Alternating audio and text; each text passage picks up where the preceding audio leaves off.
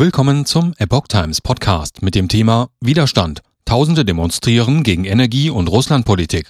Ein Artikel von Epoch Times vom 11. Oktober 2022. Schluss mit der Gaslieferlüge. Wir retten nicht das ganze Land. Oder Preisexplosionen stoppen für Frieden, Freiheit und Wohlstand.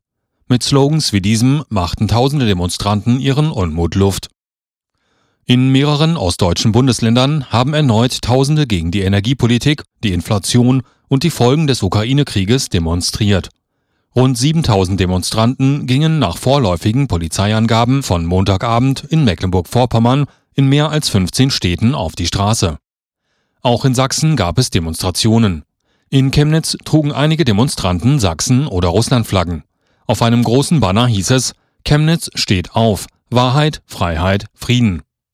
In Schwerin und Neubrandenburg forderten Redner unter anderem ein für Menschen bezahlbare Energiepolitik und auch bezahlbare Lebenshaltungskosten.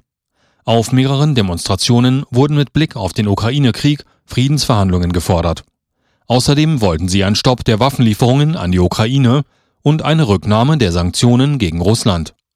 In der Landeshauptstadt Schwerin wurden rund 2400 Demonstranten gezählt.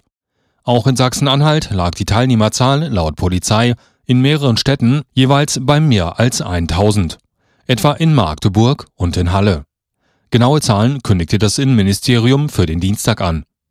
Proteste weitgehend ruhig.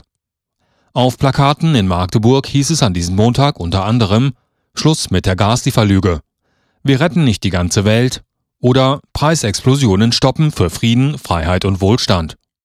In Thüringen gab es Demos in Gera, Jena, Erfurt und kleineren Ortschaften, in Sachsen unter anderem in Chemnitz, Leipzig und Dresden.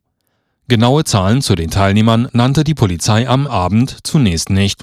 Allerdings seien die Proteste ruhig verlaufen, sagte ein Polizeisprecher in Sachsen. Die Proteste gewannen zuletzt insbesondere in Ostdeutschland an Zulauf.